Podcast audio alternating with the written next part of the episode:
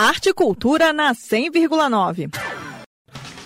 O 678 é um grupo de dança que nasceu em meio às restrições da pandemia, como relembra a dançarina Camila Seabra.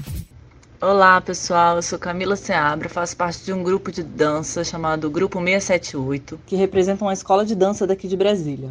O Grupo 678 surgiu na pandemia, numa época que a gente já podia sair de casa e as atividades eram um pouco menos restritas. Então o que a gente fazia era se encontrar nos finais de semana para viver a nossa arte, fazer uma atividade que tanto nos inspira, que é dançar.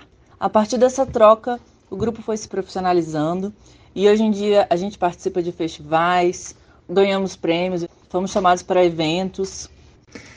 Depois de participar de outras competições e eventos, como o Campeonato Brasileiro de Patinação Artística, o 678 se prepara agora para vivenciar em julho o Festival Internacional de Joinville, em Santa Catarina, considerada a maior mostra de dança do mundo.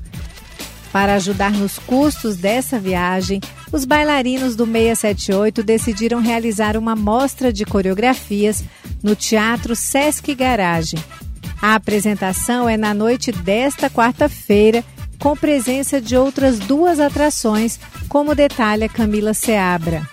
Nós iremos nos apresentar no Sesc Garagem, dia 29 do 3, às 20 horas, com as coreografias que serão levadas para o Festival de Dança de Joinville. Nós teremos a participação do Foco Companhia de Dança e a Empire Crew. Espero vocês lá, hein, gente?